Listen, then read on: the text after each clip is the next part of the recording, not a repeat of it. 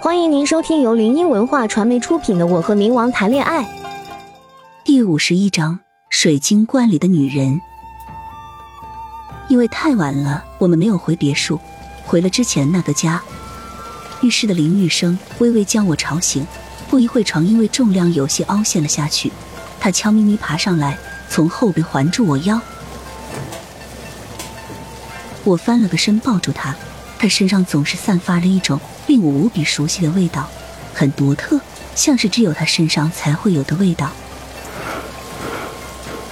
他贪婪的嗅着我的芳香，沙哑低沉的嗓音充满着诱惑力。半夏，你好香啊，我好想吃掉你啊！他这番话将我从梦中惊醒，我听着竟有些毛骨悚然。黑暗中，那双炯炯有神的眼睛盯着他看。不一会，我又放心的睡了，但我还是不自觉的身体一颤。鬼吃人的案例不是没有的，虽然宫梅不可能，但想到那些恐怖的画面，身体还是不直接一颤。我撒娇道：“啊，别动，我要睡觉。”唇上微凉，只见他犹如狂风暴雨一般扫卷着我嘴中的甘甜。想来这一晚是不能睡觉了，我反被动为主动将他压在身下一吻而上。隔壁的小点声，我明天还要上班呢。沉闷的扣墙声伴随着对面男人的粗嗓子传来，我温热的脸颊爬上一抹绯红，看了看宫梅，嗔道：“人家有意见了，大半夜的不睡觉。”他喘着粗气，趴在我耳边吹了一口热气，口中说着骚话道：“你倒也配合，小东西。”漆黑的山顶没有一丝的亮光，高大耸立的松树有规律的分成一排排，寒风席卷着细雨而来，树木被吹得嘎吱作响。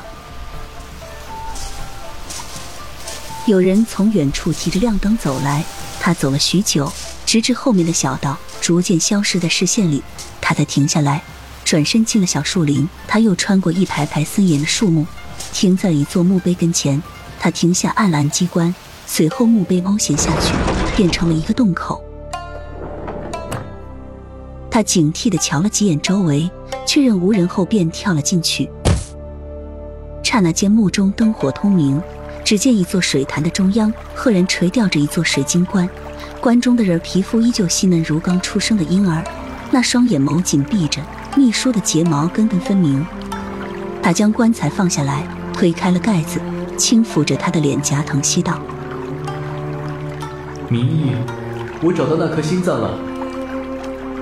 他叫徐半夏，他的心脏一定能救你的。只要时机到了，我把它拿过来给你，你就可以复活了。”他的语气与言语都极为疯狂。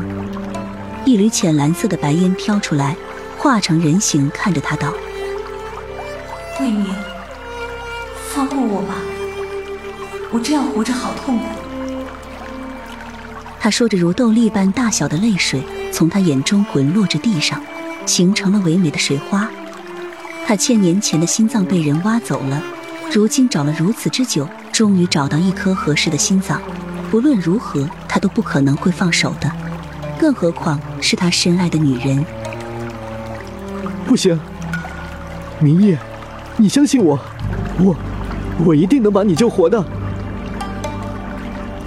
他痴狂的说着，好像是眼前的这个女人如命一般重要。女人无奈的看了他一眼，背过身去，消失在他眼前。夏卫明看着关中的人，更加下定了决心。好在他祖辈都会巫术，不然这心爱之人的尸体。恐怕就已经腐烂成泥了，而他也是以这巫术活下来的，只不过每周夜晚都需要去吸食人的精气。